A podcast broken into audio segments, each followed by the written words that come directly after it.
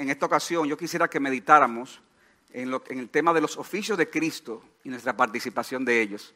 Los oficios de Cristo y nuestra participación de ellos, que es lo mismo que decir Jesucristo, que es nuestro profeta, sacerdote y rey.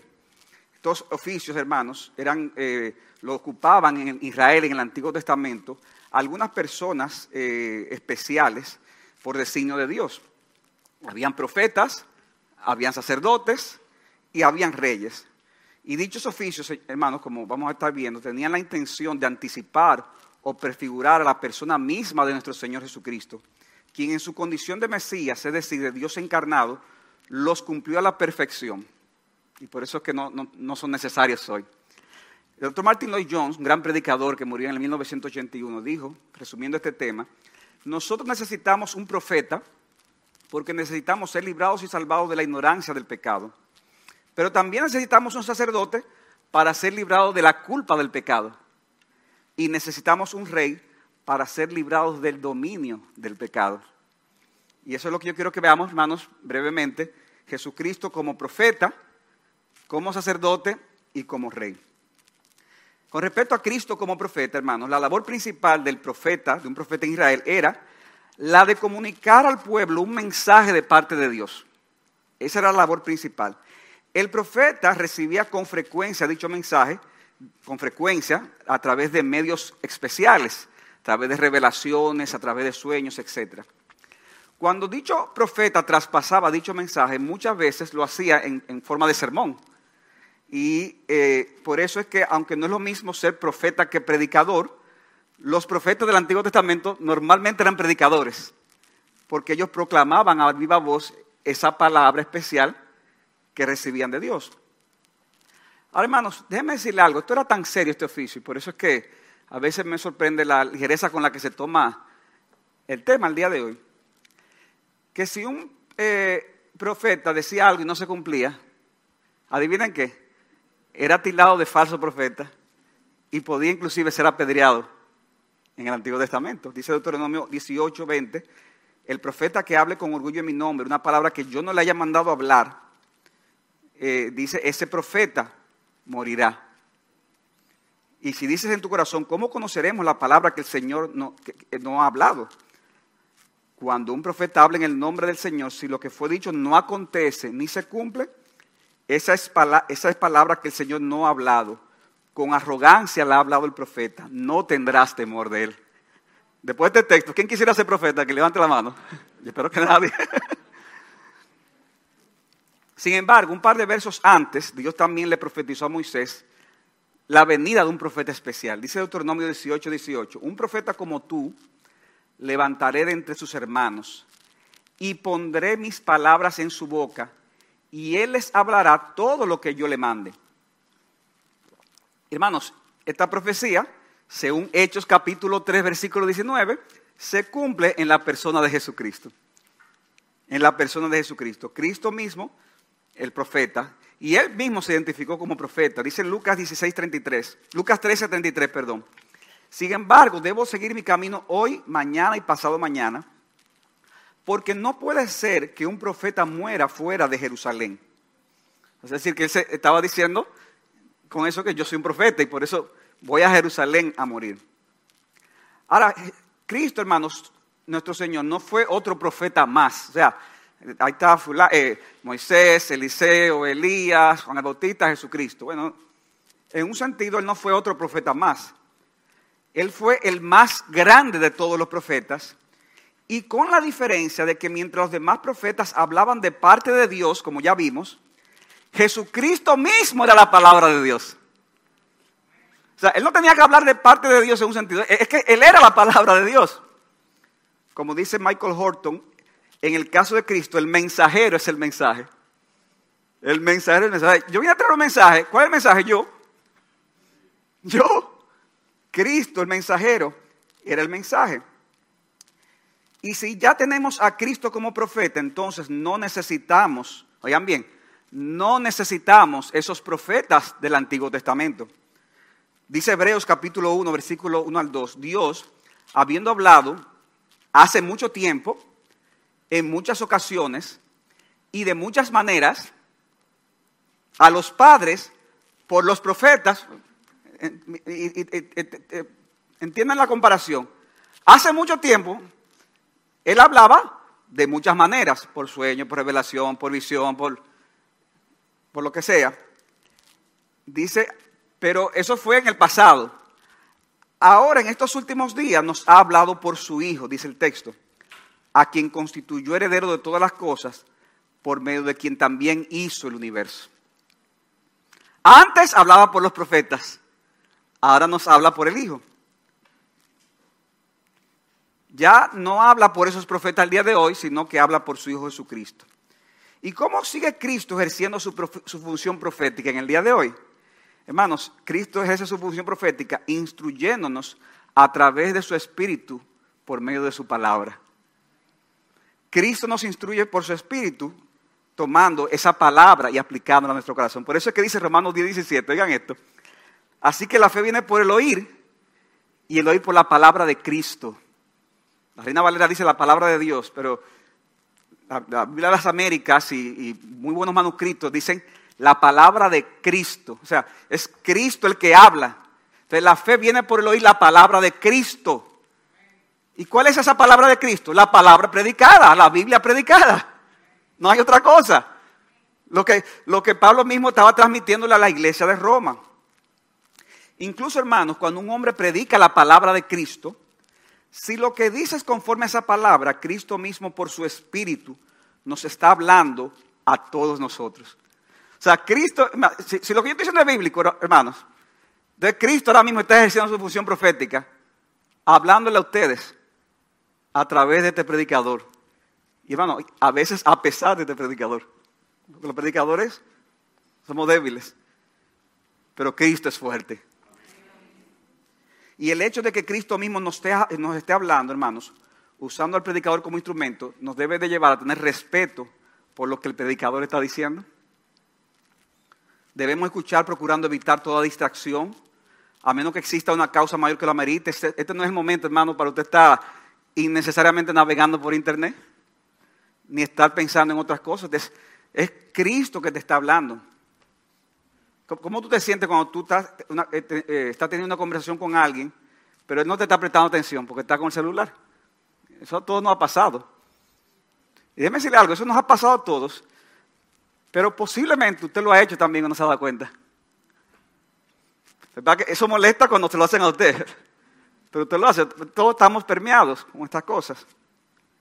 Pero si te sientes mal por esto, piensa en cómo toma Cristo el hecho de que tú estás despreciando lo que Él tiene que decirte porque está distraído en otras cosas. Nuestra actitud debe ser la de Cornelio y los suyos, cuando al recibir a Pedro le dijo lo siguiente en, eh, Hechos 10:33. Por tanto, dice, cuando mandó a buscar a Pedro, dice que reunió a toda su familia, a sus amigos, por tanto, envié por ti al instante y has hecho bien en venir. Ahora pues, todos nosotros estamos aquí presentes delante de Dios para oír todo lo que el Señor te ha mandado. Hermano, así que hay que venir aquí a escuchar la palabra. Ustedes deben de venir aquí a oír todo lo que el Señor les ha mandado a través de la palabra traída por el predicador. Díselo John, como profeta Cristo ha traído al mundo la luz y el conocimiento del que éste carecía. Solo Él puede llevarnos a Dios y darnos el conocimiento de Dios que deseamos. Él es el que finalmente trae todo conocimiento e instrucción a los que están perdidos en la ignorancia y las tinieblas del pecado. O sea que Cristo, hermanos, es nuestro profeta y ejerce su oficio a través de su palabra. En segundo lugar, Cristo como sacerdote. Cristo como sacerdote.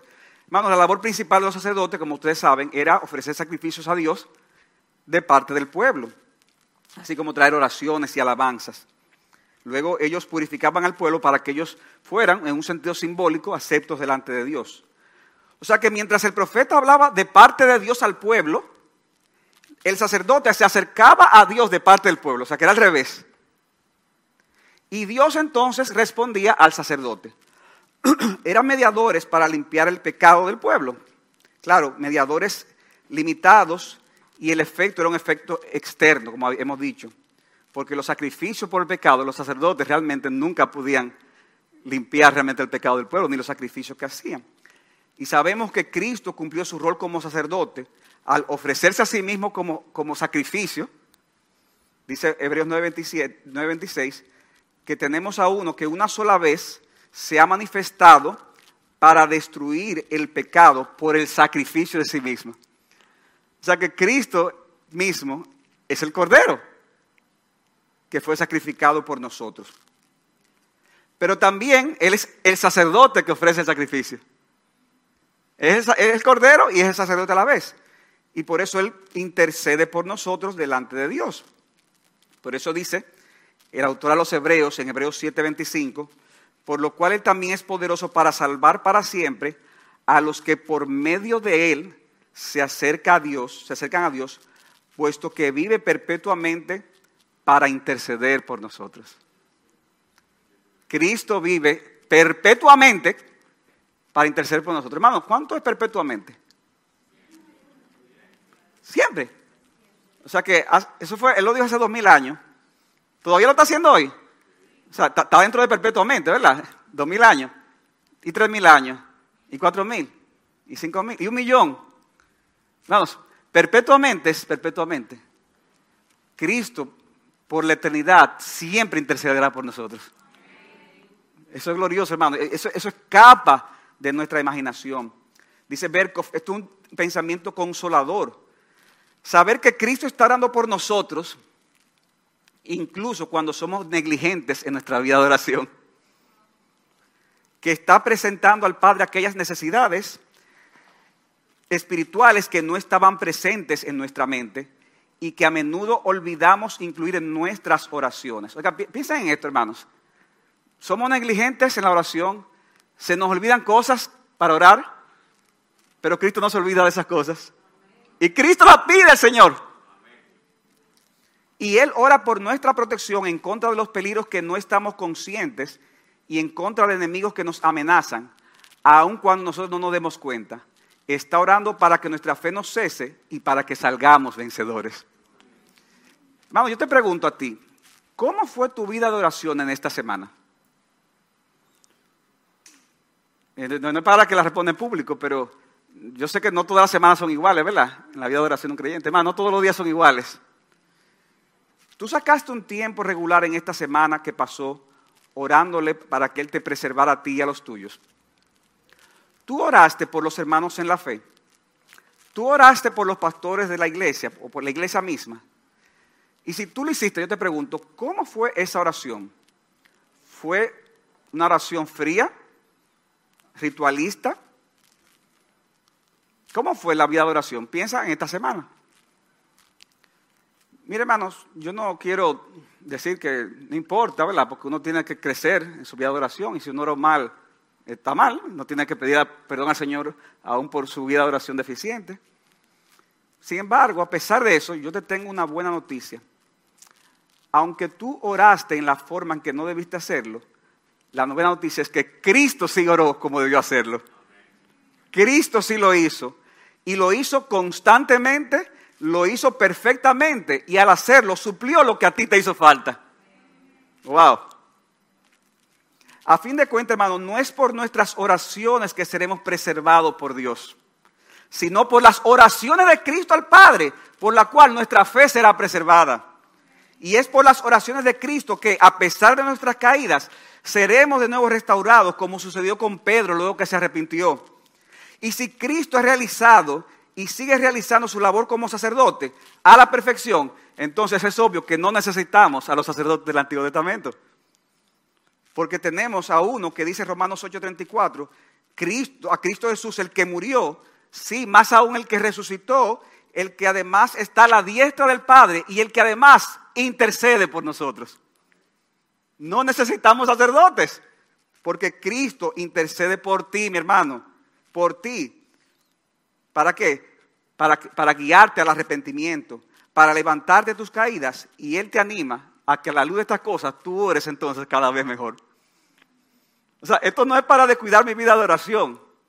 No, hermano, esto es para orar mejor. El tú saber que cuando tú oras, Cristo intercede por ti.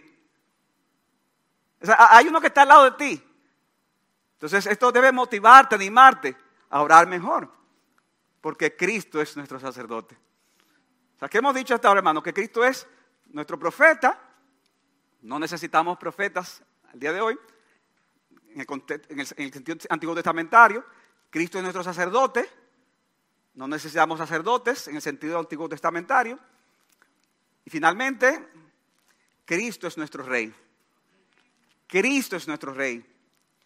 Así como el rey tenía la autoridad de gobernar en la nación teocrática de Israel, en el Nuevo Testamento Jesucristo es presentado como el rey. Ustedes recuerdan cuando los magos llegaron del oriente a Jerusalén para conocer al niño Jesús. Ellos preguntaron, Mateo 2.2, ¿dónde está el rey de los judíos que ha nacido? Porque vimos su estrella en el oriente y hemos venido a adorarle. El Señor mismo, hermanos, le hizo saber a Pilato que él era rey, aunque aclarándole que no era rey en el sentido de, la, de los reinos terrenales. Por eso dice Juan 18:36, Jesús le respondió a Pilato, mi reino no es de este mundo. Si mi reino fuera de este mundo, entonces mis servidores pelearían para que yo no fuera entregado a los judíos. Mas ahora mi reino no es de aquí. Pilato entonces le dijo, ¿así que eres tu rey? Jesús respondió, tú dices que soy rey. Para esto yo he nacido y para esto he venido al mundo, para dar testimonio de la verdad. Todo el que es de la verdad, escucha mi voz. Todo el que es de la verdad pertenece a ese reino y por eso obedece a ese rey. Ahora, hermanos, aunque Cristo, en un sentido real, siempre ha sido rey, ¿verdad? Siempre ha sido soberano. Podemos decir, hermanos, que en el contexto de los oficios que estamos hablando aquí, profeta, sacerdote y rey, Cristo fue, como Dios encarnado, fue coronado como rey después de su resurrección y ascensión. O sea, cuando Cristo murió en la cruz, resucitó y ascendió a los cielos, ese fue el momento, por decirlo así, de la coronación. Dice Hebreos capítulo 1, versículo 3, que Cristo es el resplandor de su gloria y la expresión exacta de su naturaleza. Y Él sostiene todas las cosas por la palabra de su poder. Después de llevar a cabo la purificación de sus pecados, se sentó a la diestra de la majestad en las alturas. O sea, ese fue como el, juramento de que, mira, la misión se cumplió. Ahora viene esa coronación de Cristo, el Mesías, como rey. Por eso, hermano, es que luego de que Cristo es coronado en su resurrección y ascensión, ¿qué es lo que ocurre? ¿Qué, necesita un rey para ser rey? ¿Necesita un qué? Un reino. Un reino, obvio, ¿verdad? Entonces, luego de su coronación, se manifiesta entonces el reino de Dios en este mundo. Y es un reino que Cristo mismo lo dijo cuando estaba predicando, arrepentidos porque el reino de los cielos se ha acercado. Y en otro texto dice, ya el reino está entre vosotros. Es un reino, hermanos, que es real, pero es un reino en dos etapas. Hay una etapa presente que ocurrió con la venida del Espíritu Santo y el inicio de la iglesia en Pentecostés. Y nosotros, hermanos, estamos en ese sentido en el reino de Cristo que se extiende de manera principal a través del crecimiento de su iglesia en el mundo. De modo que cuando tú dices, venga a tu reino Dios, bueno, entre otras cosas, tú estás diciendo, Señor, que cada persona venga a parte de tu reino, que vengan a ser parte de tu iglesia. Eso es parte del avance del reino de Dios en el mundo. Ese reino que se inauguró en Pentecostés, la primera etapa del reino. Cuando le rendimos obediencia a Cristo en esta etapa, estamos diciendo que Él es nuestro rey. Pero hermanos, también nos espera una etapa futura. Y esa etapa no solo será espiritual, sino que también será física, donde Cristo ejercerá completo dominio cuando Él vuelva en su segunda venida en gloria. Como dice Pablo, pues Cristo debe de reinar, ahora está reinando, pero hay un proceso y va a llegar un momento en que, va a poner a todos sus enemigos por debajo de sus pies. Y entonces vendrá la manifestación final de ese reino. La manifestación final de ese reino. Pastor Alcántara, pero explíqueme mejor, ¿cómo va a ser eso? Yo lo voy a explicar en otra ocasión. Cuando hablemos de ese tema, que alguna gente me han preguntado, y tengan paciencia que hablaremos de eso. Hablaremos de la segunda venida de Cristo, a menos que el Señor nos venga antes. Pero si viene antes, no se preocupe, vino y mejor. ya, yo no tengo que explicárselo. Cuando decimos ahora que Cristo es el Rey, hermanos, no estamos hablando de que ya no sea necesario que hayan gobernantes que dirijan a las naciones. Repito, cuando decimos ahora que Cristo es el Rey, no estamos hablando de que ya no sea necesario que hayan gobernantes que dirijan a las naciones. Lo que sí estamos diciendo es que no necesitamos esos reyes del Antiguo Testamento que en el ejercicio de sus funciones también guiaban de una forma espiritual al pueblo de Israel, ya sea para bien o lamentablemente para mal, como en la mayoría de los casos. Ya no necesitamos esos reyes, porque ya Cristo es nuestro rey. Mientras los pueblos de la tierra con sus gobernantes no quieren a ese Cristo como rey y quieren desligarse de ese yugo, nosotros decimos que sí queremos ese yugo. El mundo prefiere las cadenas de la muerte, mis hermanos, y el yugo del pecado.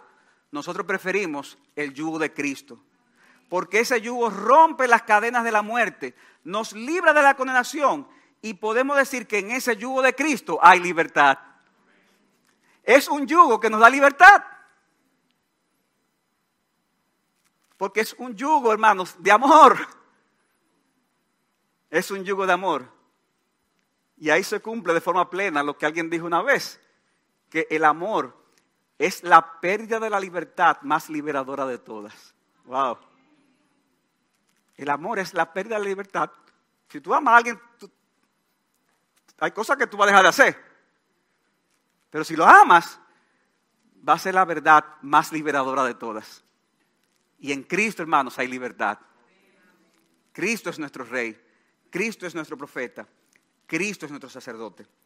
Y al venir, hermanos, en esta ocasión a la mesa del Señor, yo quiero que recordemos esa labor de Cristo como profeta, sacerdote y rey. Y no solo eso, sino que pensemos, hermanos, en el enorme privilegio que Él nos da de que al estar nosotros unidos a Cristo, los creyentes estamos unidos a Cristo, de, en alguna medida Cristo nos hace partícipe de dichos oficios nos hace partícipes de dichos oficios. Cuando hablamos a las personas de parte de Dios, ejercemos de algún modo ese oficio profético de Cristo al proclamarle al mundo el evangelio de nuestro Señor Jesucristo. Por eso dice Romanos 10, 14 al 15, ¿cómo pues invocarán a aquel en quien no han creído? ¿Y cómo creerán a aquel de quien no han oído o a quien no han oído? ¿Y cómo irán sin haber quien les predique?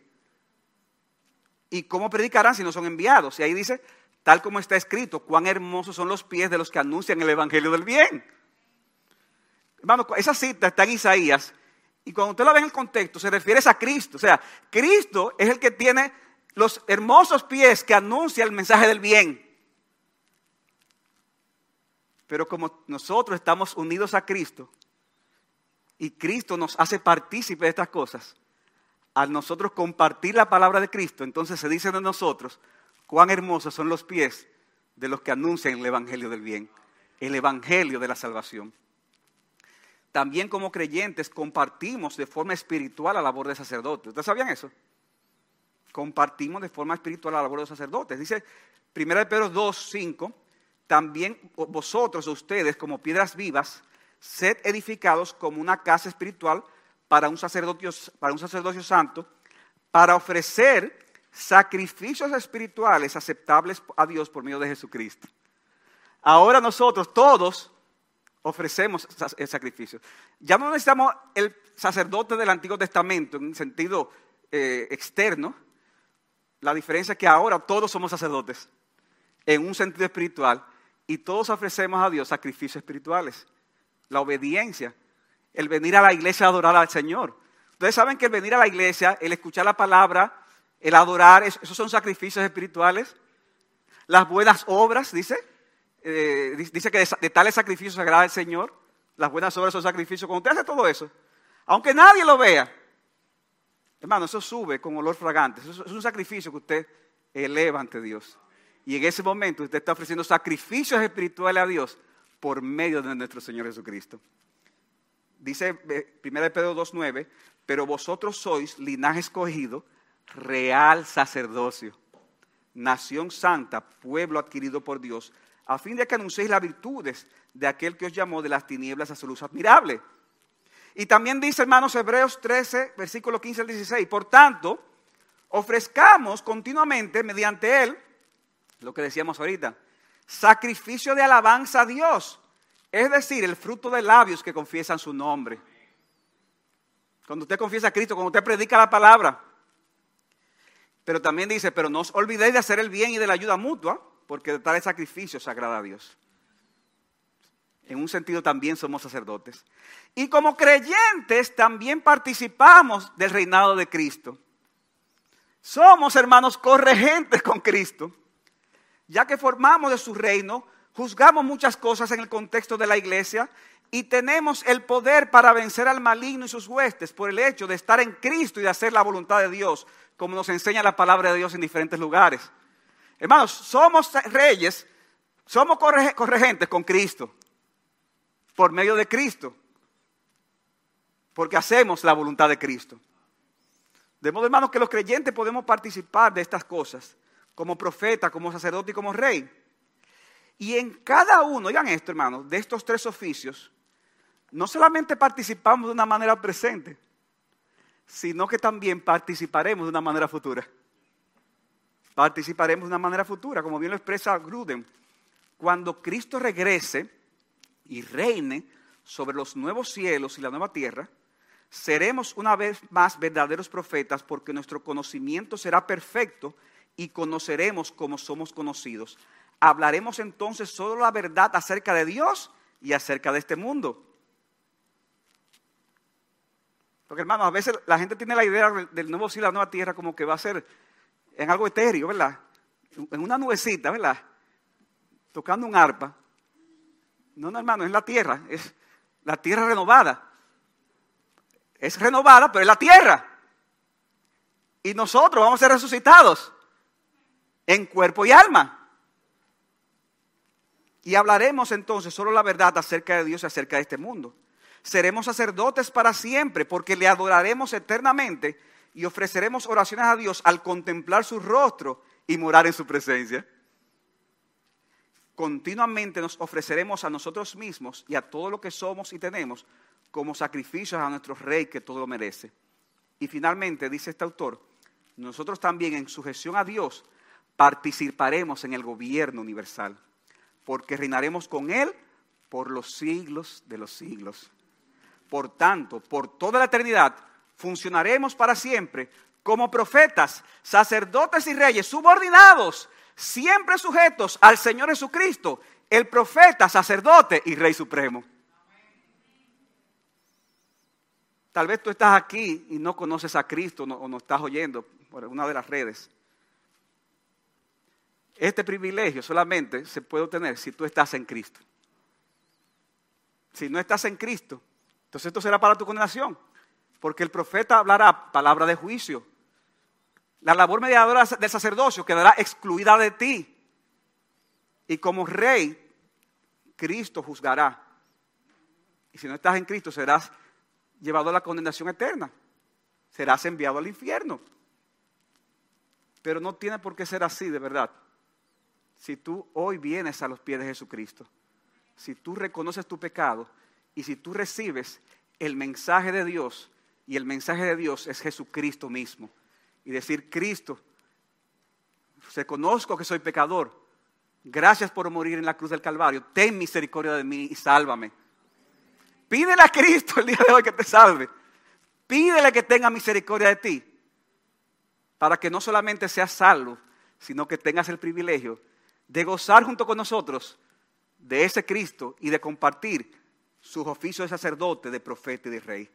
Hermano, gloria sea a Jesucristo, quien no solo nos salvó, sino que también nos da el privilegio de participar junto con Él en cada uno de estos oficios.